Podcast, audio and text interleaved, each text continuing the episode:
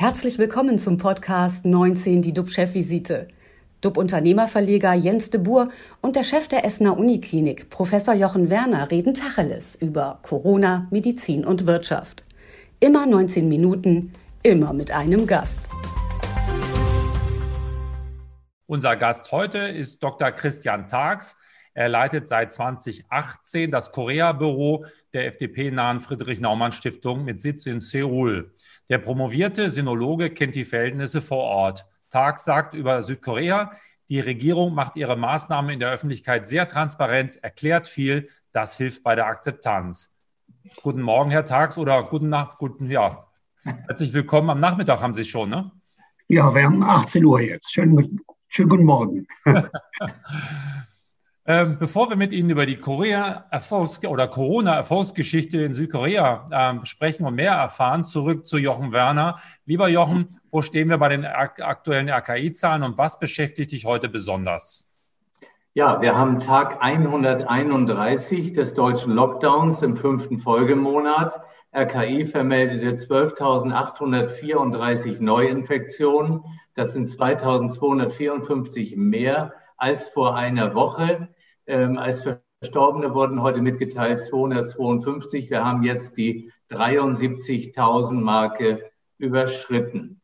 Äh, wie ist es bei uns an der Essener Universitätsmedizin? Wir versorgen aktuell 61 Patienten stationär wegen Covid-19 und äh, 23 davon befinden sich auf den Intensivstationen.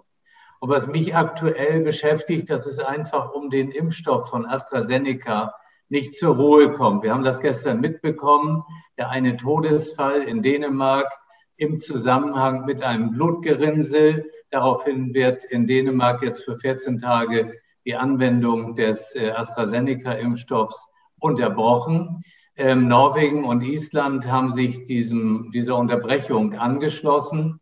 Und ähm, man muss natürlich dabei sagen, dass dem quasi entgegensteht, äh, dass äh, jetzt bei mehreren Millionen mit AstraZeneca geimpften in Europa keine Abweichung von der Allgemeinbevölkerung, äh, gerade auch was diese sogenannten Thromboembolien, äh, Thromboembolien betrifft, festgestellt wurde.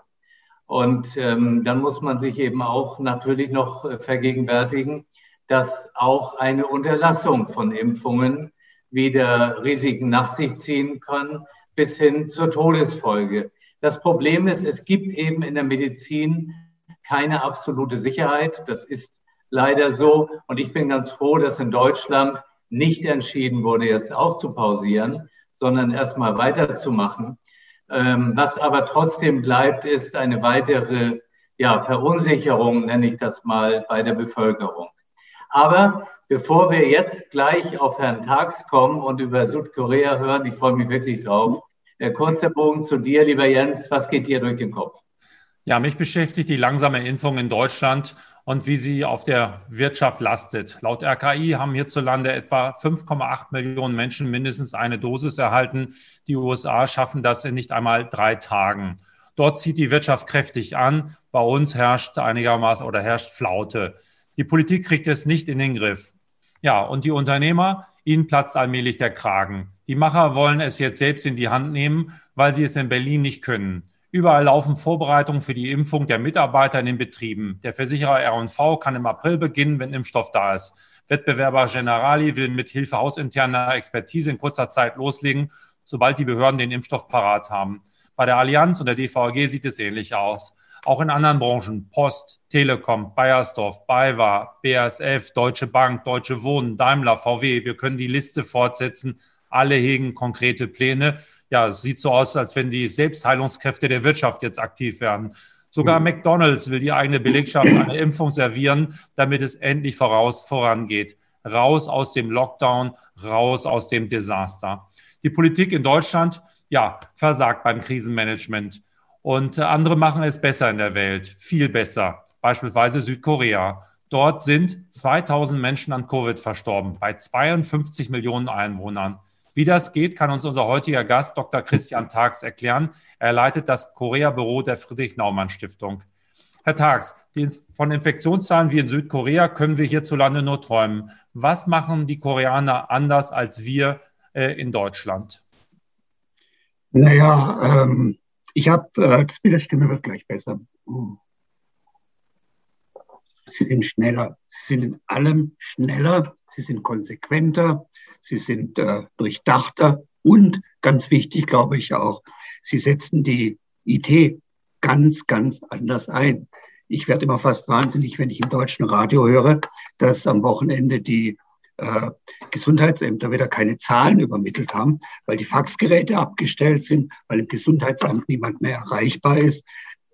Das Internet ist erfunden und das hat man hier wirklich verstanden in Korea und deswegen ist man wirklich schnell und äh, nutzt alle Möglichkeiten ein, äh, nutzt alle Möglichkeiten, die man hat. Aber ein ganz entscheidender und wichtiger Punkt ist meiner Ansicht nach auch, es ist hier unpolitischer. Was will das sagen? In Deutschland ist ein Riesenpolitikum. Jetzt haben wir blöderweise auch noch ein Superwahljahr. Und das ist der Sache nicht dienlich. Hier ist es eine wissenschaftliche Angelegenheit. Professor Werner wird sich wahrscheinlich freuen, das zu hören. Die Politik prügelt sich ja nicht um die höchste Weisheit in der Corona-Frage, sondern die Politik folgt der Wissenschaft. Und das ist ein Riesenunterschied. Hm. Man sagt ja immer wieder, dass die Asiaten einen Vorteil dadurch hatten, dass sie mit Pandemien schon Erfahrung sammeln konnten und dadurch ihre Systeme geschärft worden sind. Stimmt das? Ja, das stimmt absolut. Aber die ganze Wahrheit ist, dass man eben nicht nur die Systeme geschärft hat, sondern man hat es auch tatsächlich das damals erworbene Wissen, die Erfahrungen aufgehoben. Die waren abrufbar, als es hier losging mit dieser Pandemie. 2002 in Taiwan, SARS-Krise, ein Riesenproblem damals. 2015 Korea, MERS. Da würden wir sagen, na ja, 189 Fälle, das ist nicht so wahnsinnig viel. Aber man hat damals die Lektionen gelernt. Man hat in Taiwan und in Korea damals gesehen, uns fehlen die gesetzlichen Voraussetzungen, uns fehlen bestimmte Einrichtungen. Man hat sie geschaffen. Und das Tolle ist eben, 2020 war das sowohl in Taiwan nach 18 Jahren wie auch hier in Korea alles abrufbar. Wir haben am 1. März diese Sondergesetzgebung eingeführt und das ist ein Schlüssel zum Erfolg auch. Und natürlich, letzter Punkt, äh, es ist ein sehr technikaffines Land, das wir haben, ein sehr fortschrittsoffenes Land. Wir hatten hier nach einer Woche, wir hatten nach einer Woche die erste App. In Deutschland hat man die sogenannte Corona-App nach dem 7000. Toten in Auftrag gegeben, in Auftrag gegeben. Und die funktioniert nicht mal richtig. Das ist schon, das sind schon einige Unterschiede, äh, wo es Korea einfach besser gemacht hat. Ja, Aushängeschilder von Korea, für die, die es nicht wissen, sind sicherlich Samsung und Hyundai, also auch technikaffine Unternehmen, die sehr weit äh, unterwegs sind und die auch eben neue Technologien, Samsung zum Beispiel, wie 5G beherrschen, als eines von zwei oder drei Unternehmen weltweit. China gibt es noch ein Unternehmen und äh, Nokia, Ericsson kriegen das hin. Ähm, aber wenn ich, jetzt, wenn ich ja? ganz kurz äh, ergänzen darf, das ist die eine Seite, haben Sie völlig recht. Aber die erste App, die äh, Anfang Februar kam, das hat ein paar Studenten gemacht. Na, das muss man auch noch sehen. Das ist schon stark hier. Ja. Äh, wenn wir jetzt, äh, Jochen und ich, uns nach äh, Seoul beamen könnten, so wie das im Raumschiff Enterprise früher mal der Fall war, könnten wir jetzt mit Ihnen zusammen essen gehen. Schildern Sie mal so ein bisschen, wie das Leben ist. Sind die Restaurants offen? Müssten wir uns irgendwo anmelden? Müssten wir das Handy mitnehmen? Wie können wir uns das Leben in Seoul vorstellen? Ich, äh, ich fange mal mit meinem Arbeitstag an. Äh, ich bin hier in der Uni, Sie können den Hintergrund sehen des Campus. Ähm, ich werde am Tag, ach, sicher fünfmal wird mir das Fieber gemessen. Es ist ganz, ganz selbstverständlich. Und äh, überall, wo Sie hinkommen, tragen sich ein in eine Liste. Oder aber die allermeisten machen das über eine App, über einen, äh, über einen Scan-Code. Und damit, hat dann, damit sind sie registriert. Wenn wir jetzt, das wäre schön, beamen sich bitte her, dann gehen wir heute Abend schön miteinander essen, äh, ins Restaurant gehen würden. Wir könnten zu viert gehen. Äh, die Restaurantöffnungszeiten, wir hatten Restriktionen, äh, jetzt bis vor kurzem bis 21 Uhr, zurzeit ist bis 22 Uhr geöffnet. Dann setzen wir uns dort zu viert hin. Es gibt einige Restaurants, wo dann einige Tische frei bleiben müssen. Aber so wie das Leben äh, in Deutschland erstorben ist, ja, den 103. Tag, wie Professor Werner eben sagte, äh, das haben wir ja alles überhaupt nicht. Also Sie sind herzlich eingeladen, was Schönes gegrillt ist. Also wir können auch einkaufen gehen, die Geschäfte sind geöffnet. Es gibt quasi keinen richtigen Lockdown, sondern Teil-Lockdown, oder wie können wir das verstehen? Es gibt Einschränkungen, und zwar deutlich definierte Einschränkungen. Wir hatten ganz am Anfang im März, da hatten wir in einem der großen Kaufhäuser hier einen Corona-Fall. Dieses Kaufhaus wurde drei Tage äh, zugemacht, desinfiziert, dann wieder aufgemacht. Als wir dann hinkamen, hatten wir auf dem Gehweg, äh, waren dann diese Abstandskleber äh, aufgebracht. Aber wir hatten seither keine Geschäftsschließung mehr. Aber um das Bild nicht zu euphorisch zu machen, wir hatten natürlich geschlossene äh, Fitnessstudios, Karaoke-Bars sind zugewesen, kirchliche Veranstaltungen. Bei uns haben sich einige christliche Kirchen leider als Superspreader äh, profiliert. Äh, solche Dinge selbstverständlich. Und was wir auch nicht vergessen dürfen, äh, seit Dezember 2019 ist die absolute Mehrzahl der hiesigen Schülerinnen und Schüler nicht mehr regulär in die Schule gegangen. Also es gibt auch schon erhebliche Einschränkungen. Was passiert dann, wenn man, wenn man jetzt positiv getestet wird? Da gibt es dann, ja, wahrscheinlich wird man dann Hausarrest bekommen, oder? Ja, dann äh, kommen Sie Hausarrest. Es gibt außerdem Institutionen, wo Sie, wenn Sie keine starken äh, Symptome haben und zu Hause nicht sinnvoll äh, sich selbst behandeln können, können Sie dorthin gehen. Es gibt natürlich dann für die akuten Fälle äh, die Krankenhäuser, das ist völ völlig klar. Ähm, und wenn Sie dann, äh, interessant ist, wenn Sie tatsächlich infiziert sind oder mit jemandem zusammen waren, der, bei dem sich eine Infektion herausgestellt hat, dann kommt eine Riesenmaschine in Gang und zwar mit No Wait. Es geht sofort los, äh, weil dann natürlich alle Kontakte abgeklappert werden. Auch das findet alles digital statt. Es ist natürlich durch die besagten Apps äh, alles auch erfasst. Und dann wird eben tatsächlich äh, gesagt, so, Sie, Sie sind äh, in Begegnung gewesen mit einer infizierten Person. Wir möchten, dass Sie einen Test machen und dann gehen Sie 14 Tage in Quarantäne. Also der Witz ist einfach der, dass hier wirklich schnell geht. Ich sage Ihnen noch ein weiteres Beispiel. Wir hatten, das war im vergangenen Sommer, da hatten wir einen Fall bei einer Telefongesellschaft war das, glaube ich. Die hatten ein gesamtes Stockwerk in dem Hochhaus, elfter Stock, da war ein Fall. Und eine halbe Stunde später standen vor dem Haus äh, Tische und es wurden Tests bei denjenigen durchgeführt, die in diesem Haus arbeiten, bevor sie überhaupt zur U-Bahn gehen konnten oder sonst was. Ne? Herr Tags, einfach rasend schnell.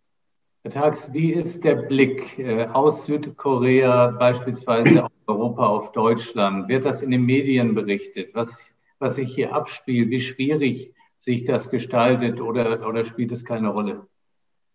Doch, äh, also ich kann mich gut erinnern im letzten Sommer, als äh, aus Berlin diese Bilder durch die Presse gingen, äh, wo die jungen Leute dann am Landwehrkanal saßen und dicht an dicht Party feierten und so. Sowas kommt tatsächlich hier auch in der Zeitung äh, als Bilder. Ansonsten ist da natürlich eine gewisse mh, hm, Fassungslosigkeit. Ähm, Korea und Deutschland sind sehr, sehr freundschaftlich verbunden. Und wenn man bei einem befreundeten Land eben dann plötzlich sieht 32.000 Fälle an einem Tag, dann schmerzt einen das natürlich schon. Nur man sieht natürlich auch hier, dass äh, man Dinge besser machen könnte, äh, als in Deutschland gemacht werden. Das, das ist vollkommen klar. Aber die Koreaner sind da zu elegant, um jetzt mir als Deutschen gegenüber äh, sich da aufs hohe Ross setzen zu würden. So sind sie auch nicht. Den Koreanern äh, reicht es eigentlich mentalitätsmäßig eher, immer die Besten zu sein. Und äh, das würden sie mir jetzt in der Weise nicht aufs Butterbrot schmieren. Dankenswerterweise. Wie verläuft es mit den Impfungen bei Ihnen? Wie ist dort die Situation? Das, danke für die Frage, Herr Professor Werner. Ähm, wir haben spät losgelegt. Wir haben Ende Februar ging es bei uns mit den Impfungen los. Da war äh, in Deutschland schon eine riesige Aufregung, äh, warum denn anginge und all dieses. Bei uns ging es tatsächlich äh, Ende Februar los. Jetzt haben wir Mitte März. Das heißt, seit drei Wochen. Mit dem heutigen Tage wird bei uns geimpft. Äh, und das ist natürlich, ist der Druck auch nicht ganz so groß, wie wir ihn äh, äh, in, in Deutschland haben. Denn äh, Sie sagten vorhin, die Zahlen, die, die sind ja sozusagen noch, noch besser als Sie, sagten, Herr de Boer. Äh, 1662 Menschen sind bis zum heutigen Tage äh, verstorben hier. Und äh, wir hatten seit Beginn 94.000 Fälle. Das ist natürlich eine vollkommen andere äh, Welt. Ich habe mich gewundert, weil hier alles so gut organisiert ist, warum wir so spät hier mit dem Impfen äh, beginnen. Und ich habe auch keine schlüssige Erklärung gefunden.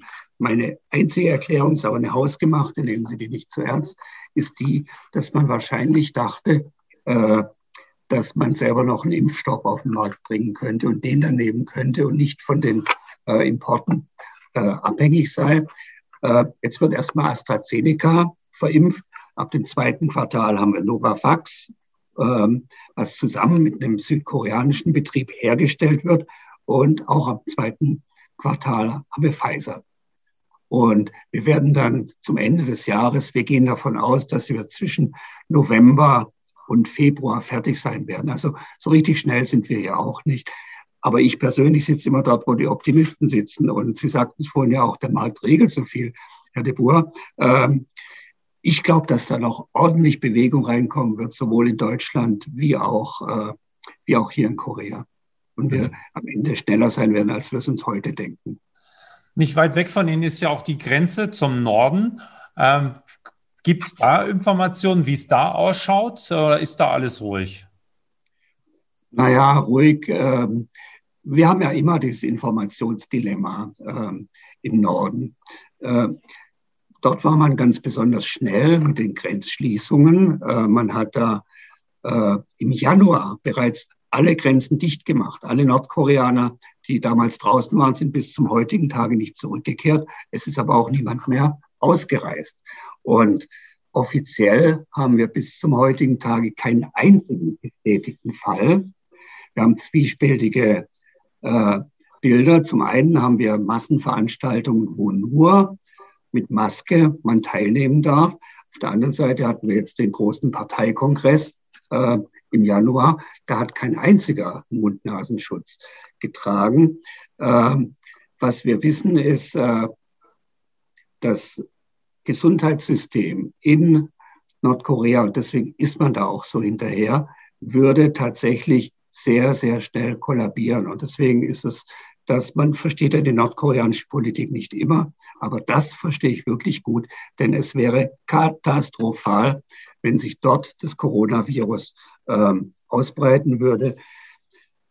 Äh, es sind 13.000 Tests angeblich nur gemacht worden bisher, aber es hat Lockdowns ohne Ende gegeben in vielen Städten aufgrund dieser Vorsichtsmaßnahmen. Und jetzt fragt sich wahrscheinlich, wie machen die es mit der Impfung? Naja, das ist natürlich ein Problem. Man hat äh, keine, keinen Impfstoff. Es äh, ist auch verschiedentlich gemutmaßt worden, dass man versucht hat, äh, in sich äh, anderweitig zumindest das Wissen darum zu schaffen. Das, was wir jetzt haben, ist äh, eine Zusicherung von ungefähr einer Dosismenge, von, die für 852.000 Menschen reicht. Das ist natürlich überhaupt nichts bei einer Bevölkerung von, zwei, äh, von 25 Millionen. Da wird man noch lange damit zu tun haben. Und ich kann ja nur hoffen, äh, dass sich da noch irgendwelche Lösungen äh, ergeben. Aber Sie wissen natürlich auch, dass sich Nordkorea immer sehr, sehr schwer tut mit Hilfsangeboten von außen, vor allem auch wenn sie aus Südkorea kommen. Vielleicht zum Schluss nochmal, können Sie uns noch äh, aus Südkorea Tipps und Ratschläge geben? Was könnten wir hier anders machen? Sie kennen jetzt beide Welten. Sie haben schon erzählt, die Technikorientierung ist viel größer, die Apps und äh, man hat vieles besser gemacht. Was könnten wir ad hoc hier noch äh, äh lernen von Südkorea? Also ähm, Bestimmte Dinge kann man natürlich nicht machen. Äh, wir haben hier eine Insellage de facto durch den Norden. Mhm. Äh, das können Sie nicht mit in Deutschland, mit äh, neuen Nachbarländern und verschiedenen anderen äußeren Gegebenheiten. Ich glaube tatsächlich, was man in Deutschland tun muss, ist noch stärker auf Schnelligkeit zu achten. Und ich hoffe tatsächlich, aber naja gut, wem sage ich es, dass, dass eine gewisse Entpolitisierung würde tatsächlich auch helfen und bei bestimmten Dingen, auch was die Kreativität betrifft, äh, wenn es um Tests geht zum Beispiel, um schnelles Handeln, um den Umgang damit, da ist natürlich auch die Geografie Deutschlands überhaupt keine Entschuldigung. Äh, ich habe mir den, äh, ich habe mir kürzlich den äh, Videocast angeschaut mit Gregor Gysi, der bei Ihnen lief. Den fand ich auch hochinteressant und dann sagen ja viele Parlamentarier, äh, naja, das muss alles durch die Parlamente laufen. Finde ich auch. Parlamentarismus ist das Herzstück der Demokratie. Nur dann darf es natürlich auch keine ähm, Sitzungswochen mehr geben, dann muss man verfügbar sein, dann darf es keine äh, Sommerpause im Parlament mehr geben, all dieses. Und ansonsten komme ich nochmal darauf zurück, tatsächlich stärker auf die Wissenschaft zu gehen. Und dann ein ganz wichtiger Punkt, wenn ich das äh, verfolge, ist, dass man in Deutschland immer versucht, einander auf die Äußerungen von vor zwei Monaten oder so festzunageln. Es ist doch großartig, dass wir jeden Tag neue Erkenntnisse haben, dass wir forschen und dass wir tatsächlich mit dieser Pandemie umgehen, jeden Tag dazulernen. Diese Bereitschaft müssen wir uns erhalten und wir dürfen das nicht umwenden, wenn wir neue Erkenntnisse eben haben, äh, dass man sagt, naja, vor, vor drei Wochen hast du dich völlig anders geäußert. Sowas geht meiner Ansicht nach nicht. Es ist tatsächlich auch eine Frage der Bereitschaft zu wissen, zu lernen und voneinander zu lernen. Und da ist natürlich Südkorea richtig gut dafür. Tja, vielleicht bleibt bei uns auch die Erkenntnis, dass wir aus einer Krise lernen können, dass wir vielleicht auch gestärkt daraus hervorgehen. Diese Hoffnung habe ich zumindest. 19 Minuten sind leider vorbei. Vielen, vielen Dank, Dr. Christian Tags. Unsere Talkgäste am Montag sind die namhafte Medienmanagerin Christiane zu Salm und unser Albatros. Die Schwimmlegende Michael Groß ist am Montag dabei. Bleiben Sie gesund, klicken Sie rein. Wir freuen uns auf Sie. Tschüss aus Hamburg. Das war 19 die DUB-Chefvisite als Podcast. Die Videos dazu gibt es auf watz.de und auf dub-magazin.de.